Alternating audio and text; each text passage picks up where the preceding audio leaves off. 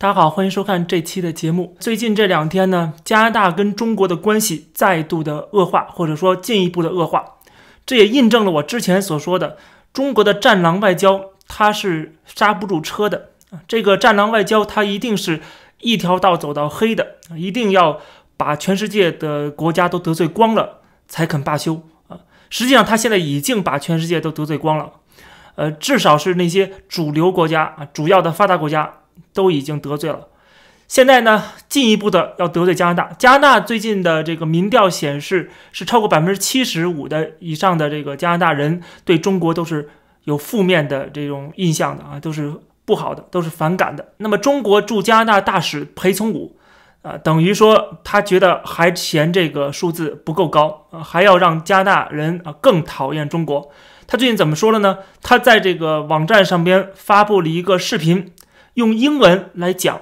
加拿大政府应该啊怎么做，或者说不应该怎么做？他的视频里讲说，加拿大政府不应该给香港的这个呃抗争者啊难民的身份，不应该开这个渠道给香港申请者申请难民。如果加拿大政府真正关心香港的繁荣和稳定，真正关心在香港居住、拥有加拿大护照的民众的健康和安全。真正关心在香港特别行政区经商的加拿大公司的利益，就应该支持香港当局打击暴力分子的行动。这段话如果放在整篇他的这个演讲里边，到底是什么意思呢？他整篇演讲最主要的观点就是要阻止加拿大政府给香港人难民身份。什么意思？如果你从另外一个角度来看的话，就是说，如果加拿大政府执意的去给香港人这个难民身份的话，那么。他所说的这几项啊，比如说在香港的加拿大公民的健康和安全就有问题了，就得不到保障了。还有就是在香港特别行政区加拿大公司的利益，这也会受到危害。他不光是拿在香港的加拿大公司的利益做威胁，他还要拿在香港的几十万加拿大公民的健康和安全做威胁。这种话拿这种话一说出来，任何一个主权国家。都是绝对不能接受的，哪怕是像小土豆，就是呃现在的自由党的这个总理特鲁多这样那么喜欢中国的，那么愿意跟中国友好的这样的一个领导人，他都没有办法去接受啊。这是我之前接受自由亚洲电台采访的时候，其实讲到过的。我没有把这次的访问的视频放在我这个频道里边啊，可能有些人没有看到。我其实最主要讲的就是。加拿大政府一直想跟中国做生意，甚至还想跟中国有这个自由贸易协议，对吧？呃，这个实际上加拿大是非常重视跟中国的关系的。不光是这个，呃，特鲁多他的父亲就是跟这个中国建交的那个加拿大总理，他本人也是经常跑到中国去，然后要跟中国签这个自由贸易协议，一直在谈判。他一直是努力去做到不得罪中国，甚至是在这个。保守党非常讨厌中国啊，反感中国的这个立场上，他是完全是对立的。但是中国政府的这个体制决定了他没有办法跟这些欧美国家、自由主这个民主的国家去正常的交往啊，所以说他会认为这些欧美国家都是亡我之心不死，都是在害我，他根本就不会认同这些欧美国家他们的价值观。而不管怎么样，这个自由党政府他是无法割舍或者说放弃加拿大的价值观的，这是不可能的事情啊！即使是左派的自由党，他也做不到这一点。所以说，今天我们看到了啊，中加关系严重恶化，或者是降到了冰点，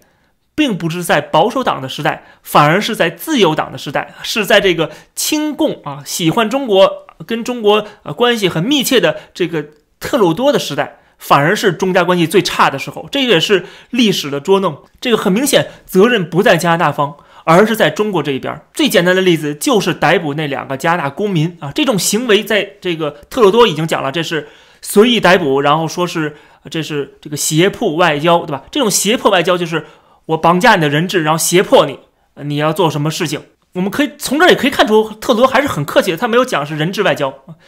这个平民间都在说中国这是人质外交，但是特鲁多一直还还比较谨慎用词，说这是 arbitrary 啊，说是这个呃随意逮捕，然后说是这个 coercive 啊，这是一种 coercive diplomacy，他没有讲人质这个词，相对来说还给中国留了很多的面子。但是没有办法，就是中国一定会这么做啊，他一定会这么做，因为他没有办法去跟别的国家正常的交往，因为他体制是这个意识形态和价值观都是相冲突的，所以中国只能用这种战狼外交的方式，因为中国有这样的，他自认为有这样的能力啊，他有这样的政治和经济的影响力，他可以做到这一点。但实际上，我们都看到了。当西方国家全部联合起来的时候，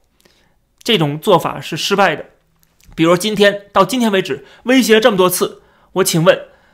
这个加拿大有没有释放孟孟晚舟？没有，对吧？呃，请问他之前各种各样的威胁韩国，甚至有禁韩令出现，请问韩国有没有撤走美国的这个呃，就是萨德的这个导弹系统？也没有，对吧？所以说这些胁迫、这些威胁都是失败的。虽然你是有很多的呃政治经济影响力的，但是对方呢？对方即使是会丧失一部分呃经济利益，但是他也不会让步的。所以我们看到了，没有一个国家是让步的，在这个核心问题上、关键问题上没有顺从中国的意愿。但是今天中国政府他也没有办法，他还得继续把这个战狼外交走下去。他可能觉得自己呃失败的原因是还不够强硬，所以今天中国驻加拿大大使丛培武又进一步的要把这战狼外交做下去啊，要进一步的来威胁加拿大政府。我们看到他就用呃几十万、将近三十万啊加拿大公民在香港的人身安全作为威胁，这种做法实际上啊只会造成。反效果，大家都看到了。最近这几个国家全部联合起来了啊！不光是美国、澳大利亚、日本跟印度的这个四方联盟，同时还有加拿大也参与到这个美日的这个军事演习当中。更不要说现在台湾跟美国的关系不断升级。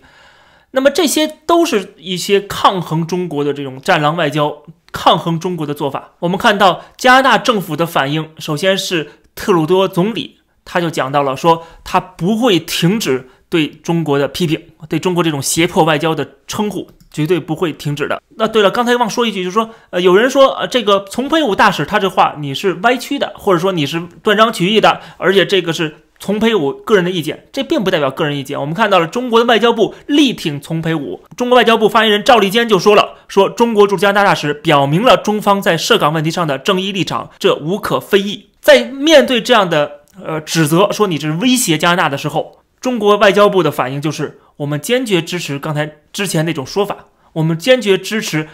中国大使的说法。这个话里话外其实就是，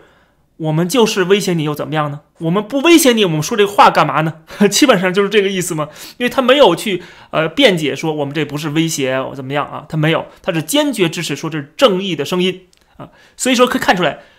从北武大使威胁加拿大啊，拿加拿大人民的生命做威胁，这个。是得到了中国外交部的支持的啊，这是一贯的做法，这是中国政府战狼外交一贯的做法。当然，这战狼外交是我们起的词啊，他自己没有这么称呼，但是他实际就是这么做的啊，实际上这么做的。所以我们也看到了加拿大政府特鲁多的反应，就是不会停止这样的这个批评，不会被威胁吓倒不可能。你说。威胁我，我就随了你的愿了啊？怎么可能呢？这还有主权吗？更不要忘了，我刚才一再强调，就是加拿大的自由党政府是一个懦弱的、软弱的，呃，这个呃，跟中国政府是有这个往来很密切的，很喜欢跟中国政府沟通的，啊，很愿意跟中国搞好关系的这么一个政府，而不是保守党的那个政府。大家注意，我一直在强调这一点，这说明了什么？说明了，就像这样的一个政府，他面对中国的这种行为，他都忍不了了。啊，特鲁多都忍不了了，必须要批评中国。这很明显就是整个大趋势会推动的这个国际关系的发展，而绝对不是一个人、两个人或者一个党、两个党所决定的。这不是一个民主国家的，是保守党还是自由党就可以决定是跟中国友好啊还是不友好？这不是这个党决定的，更不是这个特鲁多一个总理决定的，因为他爸爸呃跟中国建交了，所以他要跟中国友好啊。他友好的了吗？啊，他想友好呢，对不对？他之前是确实是想友好呢，最后结果怎么样呢？全部是失败的，就是因为中国政府这个体制，中国共产党跟这个国际社会，它是对这个现有的国际秩序跟规则的一个挑战者，它是个挑战者，它不是一个呃整个资本主义全球化大家庭里边的一个正常的其中一员啊，它是要改写这个规则，它是要挑战这个规则，它是要称霸亚太，称霸整个世界的。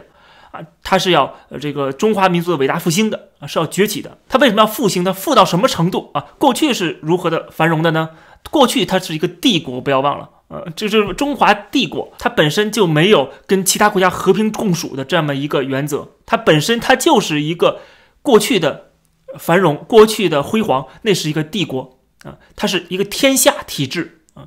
其他国家要跟它交往都要矮一头啊。今天的中国，它要是伟大复兴，对吧？它要回到过去的辉煌啊，它也同样的需要集权的手段，需要帝国的这样的一个呃。由里由外的这样的一个体制啊，才能恢复到过去的那个辉煌啊。所以说，今天的中国就必然变成了一个新时代的一个帝国主义的角色啊。它是一个在很多国家也是扮演了一个新殖民主义的角色。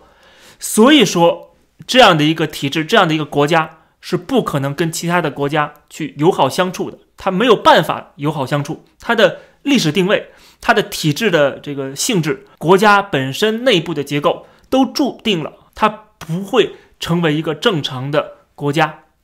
这就是为什么这些西方国家，哪怕是像加拿大这样的平和友好、愿意跟中国交往的国家，他们都最后都要被中国得罪了。在丛培武大使威胁了加拿大之后，我看到有加拿大的网民在网上还放出这样的照片啊。啊，弄出这样的图片来啊，证明就是说我们加拿大不会屈服啊，你这种威胁是没有效果的啊，我只会更恨你、更反感你、更讨厌你。另外，我们看到这个丛培武大使他还说了一点，就是说，呃，这个释放孟晚舟对这个两个加拿大公民是有帮助的，就被这个中国政府逮捕的这两个加拿大公民，什么意思呢？这等于这种说法又再一次证明了，那其实他之前已经说过了，他这次又在说，又在提这个事情，就再一次证明了。他逮捕这两个加拿大的人质，是跟孟晚舟被逮捕是有密切相关的原因的啊，这是有是有关系的啊，就是因为逮捕了孟晚舟，我才逮捕这两个人的啊，所以说你要释放了孟晚舟，哎，这两个人有可能就要释放啊，或者说至少对他们是有帮助的，因为一开始中国政府是否认的，他说抓这两个加拿大公民跟孟晚舟这事儿是没有什么关系的，他们是触犯了中国的法律，所以抓他，但是现在却说啊，你释放了孟晚舟，这两个人。就有帮助了，对他们是有帮助的，啊，实际上他是把这两个事情给连在一起了，连上线了，啊，这也证明了之前抓这两个人根本就不是什么啊，他们触犯了什么国家安全的法律啊，而是啊，这是一种报复行为，是一种人质外交。那么我之前曾经专门讲过了，我说孟晚舟被逮捕是非常合情合理合法的，因为加拿大跟美国是早就签这个协议，不是说专门为孟晚舟签这个协议的，大家注意。在抓这个孟晚舟之前，就抓了不多少个呃触犯美国法律的人了。绝大多数的嫌犯都是最后引渡到美国去的。这个协议不是为了孟晚舟，孟晚舟只是被抓的无数人之之中的其中一个而已啊。只不过他的身份比较特殊，跟中国有关系，所以才引起中国政府的这个啊这个这么大的强烈的反应啊。实际上，过去美加之间一直有这样协议啊。加拿大政府也经常逮捕被美国起诉的一些嫌犯，引渡到美国去。所以说，逮捕孟晚舟是非常合情合理合法的啊，这是加拿大政府一贯的做法，是按照美加的协议啊一贯的做法。而且加拿大是法治国家啊，这就为什么孟晚舟的人权得到了非常好的保护，他还可以住在豪宅里边，还可以去市中心吃饭。呵 然后这个啊，他现在在走法律程序，还可以雇佣保镖，还可雇佣这么庞大的律师团，对吧？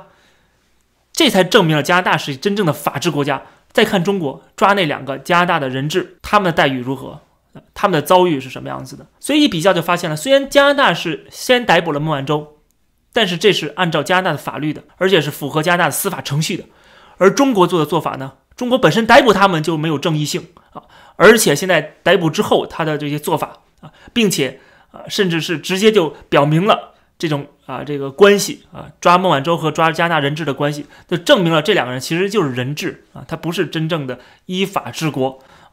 他是一个流氓国家，而且他在这个流氓国家内部也没有任何的法治，这是完全这个党可以随意处置，可以随意逮捕，可以通过逮捕外国公民，甚至是威胁外国公民，来